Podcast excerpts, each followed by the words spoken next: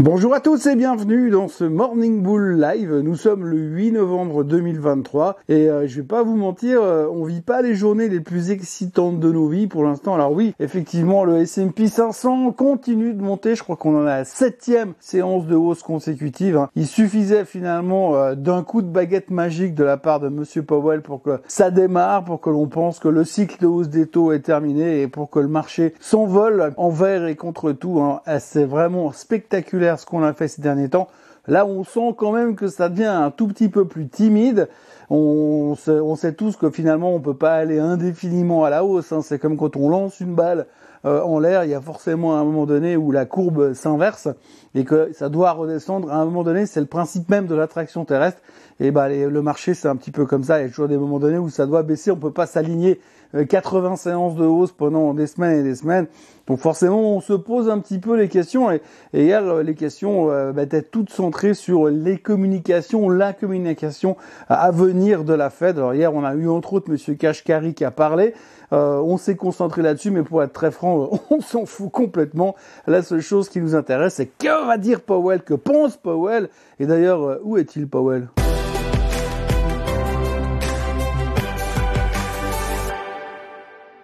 Eh bien, euh, Monsieur Powell, euh, il sera là ce soir. Hein, donc, euh, il sera là ce soir et demain soir. Il va parler deux jours de suite. Donc, ça sera très intéressant de voir ce qu'il a à nous sortir, puisque Monsieur Kashkari hier a quand même, tout de même, mentionné que selon lui, par rapport aux données qu'il a, à la vision qu'il a de l'économie, aux informations qui lui arrivent régulièrement, pour lui, l'économie n'est pas du tout en train de ralentir. C'est ce que nous, on est en train d'escompter pour que la Fed arrête de monter les taux et puis nous confirme définitivement que l'inflation est vaincue.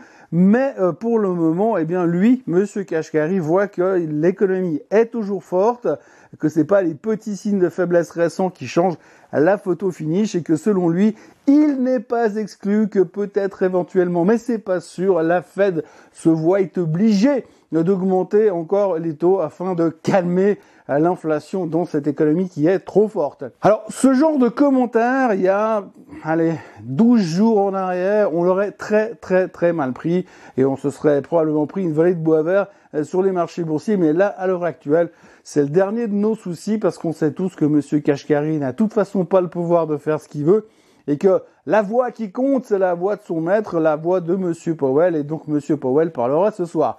Donc autant mm, le, le, le rallye s'est vraiment déclenché après le discours de la fête de la semaine dernière, autant ce que va dire Powell ce soir peut aussi avoir une influence. Il peut aussi très bien arriver en disant, hé les gars, euh, ceux qui ont déjà des intentions de voir les taux baisser en 2024, ils sont en plein délire. Euh, il n'est pas question pour l'instant de baisser les taux, donc euh, arrêtez de fantasmer et ça, ça pourrait calmer un peu les, délires exacerbés euh, du marché. Alors évidemment, quand les marchés montent, ce qu'il faut retenir, c'est que c'est toujours, toujours, toujours, toujours la tech qui tire en premier. Hein. Le meilleur des exemples, c'est Microsoft. Microsoft qui termine quand même au plus haut de tous les temps. C'est quand même assez important pour être signalé dans cet environnement haussier, soit, mais quand même loin des plus hauts. si on regarde le S&P 500, eh bien, on voit que Microsoft quand même parvient à terminer au plus haut de tous les temps. Donc, on voit encore une fois que Dès que les gens réinvestissent, ils reviennent dans les big names et ils vont pas chercher non plus les petits trucs à droite à gauche. Ce qui fait que pour l'instant, on a une forme de positivisme dans les marchés, mais quand même, par moment, on se dit, ouais, ça fait quand même 7 jours de suite, 7 séances de suite que l'on monte. Peut-être qu'à un moment donné, ça va s'arrêter et plus les jours passent, plus on s'approche d'une séance de baisse. Alors, une séance de baisse, bien sûr, ça veut pas dire 34% de baisse, hein, comme certains analystes préfèrent voir, mais pour l'instant, eh bien, on peut quand même se poser des questions jusqu'à quand ça va durer.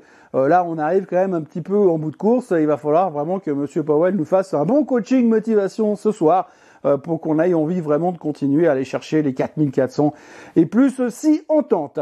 Pour le reste, il ne se passe rien ou pas grand chose. On notera quand même deux trois chiffres qui sont sortis. Uber qui a sorti des chiffres un peu en dessous des attentes, mais qui montaient quand même. Euh, Datadog qui a cartonné, qui prenait 28% hier soir. On a eu aussi deux voitures électriques qui ont publié des chiffres, Rivian et Lucid. Alors souvenez-vous, Rivian et Lucid, c'était quand même les méga stars de l'époque. Euh, il fallait absolument avoir un pick-up ou bien un truck euh, Rivian pour que ça vaille la peine. Et puis euh, les Arabes avaient tous investi dans Lucid, c'était génial. Alors les résultats hier étaient plus ou moins en demi-teinte. Rivian c'était plutôt pas mal, il prenait 4% et Lucid c'était pas terrible, il perdait 4%. Parce qu'ils ont un peu coupé leur guidance de production de voitures.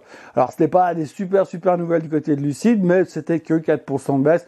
En revanche, du côté de Rivian, c'est-à-dire un petit peu mieux, mais c'est loin de l'euphorie qu'on a vécu il y a quelques, quelques années maintenant. Euh, D'ailleurs, le chemin à parcourir est encore long puisque aujourd'hui, eh bien, si vous imaginez que Rivian retourne au plus haut de tous les temps, eh bien, il faudrait qu'elle monte de 950% et de 1150% pour Lucide. Alors on voit vraiment que c'est pas tout à fait la même purée de voitures électriques qu'à l'époque, on voit pas tout à fait de la même chose. Et c'est vrai que si on regarde un petit peu les médias aujourd'hui, les experts et les avis des uns et des autres, on a quand même un tout petit peu l'impression que le, le mindset lié à la voiture électrique n'est plus tout à fait le même qu'il y a quelques temps. Même sur Tesla, on sent que ça s'essouffle un petit peu et le narratif n'est plus aussi sexy qu'il ne l'était à l'époque. D'ailleurs, on notera aussi que euh, Warren Buffett est en train de unloader des tonnes de BYD en Chine et donc ça pèse un petit peu sur le secteur et sur la réflexion globale de l'investissement dans la voiture électrique. Alors, alors était-ce seulement une passade? On le saura probablement dans quelques années quand il y aura plus que des voitures à hydrogène. Bref, tout ça pour vous dire aujourd'hui que c'est très très calme. On notera quand même que les chiffres chinois euh, dégueulasses qui ont été publiés hier, enfin dégueulasses, je veux dire, comme d'habitude, les, chiffres chinois, euh, les chiffres chinois, c'est un petit peu un pléonasme en ce moment, euh, ça n'a pas trop plu en Europe, hein, ça a quand même mis un peu de pression sur les marchés européens, un peu, un peu la France qui rebaissait, parce que forcément la, France se sent très liée à la Chine, puisque dès que ça va mal, on se dit, oh, ils vont arrêter de dépenser dans le luxe. Donc forcément, ça met la pression sur la France. Donc on était un petit peu plus timoré en Europe. Et puis aux États-Unis, bah, pour l'instant, comme je le disais, on attend euh, la voix de Monsieur Powell. On notera aussi autre chose d'assez intéressant, c'est le pétrole qui se fait littéralement euh, démonter, il n'y a pas d'autre terme. 77 dollars le baril sur le WTI aujourd'hui.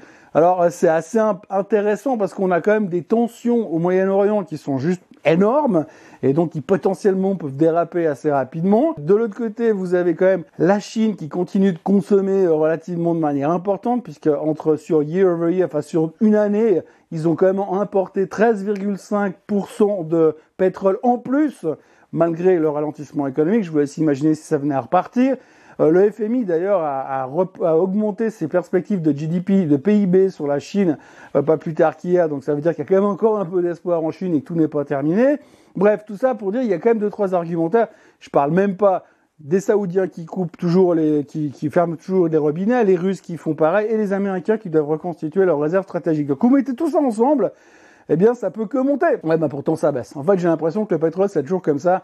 C'est euh, when it's obvious, it's obviously wrong. Quand c'est euh, évident, c'est évidemment faux. Et c'est vraiment comme ça que fonctionne le pétrole.